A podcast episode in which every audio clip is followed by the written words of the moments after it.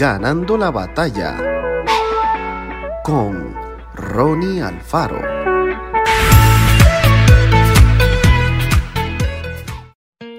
Y los discípulos estaban llenos de gozo y del Espíritu Santo.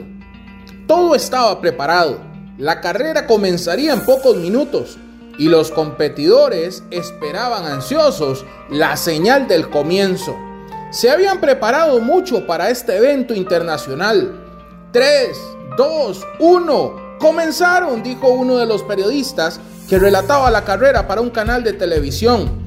Tan fuerte era el ruido de los motores que las gradas vibraban y la gente aplaudía de emoción. Una fiesta para los amantes del automovilismo.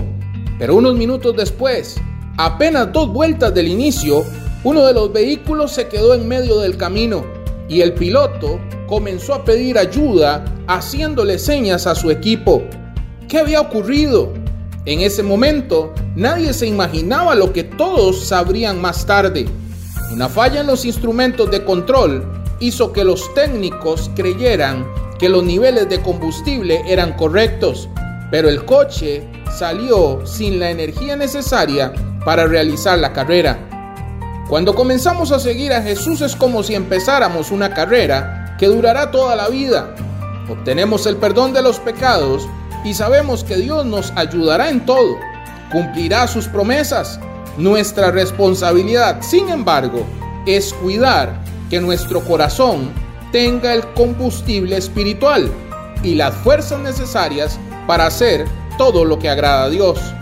Pidamos en oración que el Espíritu Santo llene nuestra vida.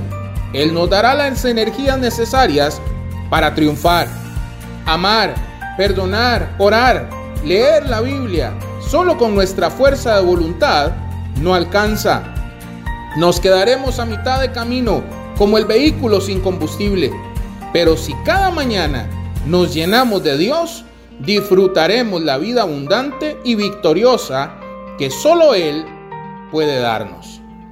Que Dios te bendiga grandemente.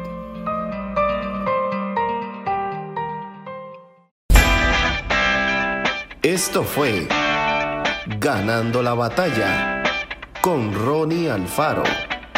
Y recuerda, síguenos en Spotify y en nuestras redes sociales para ver más.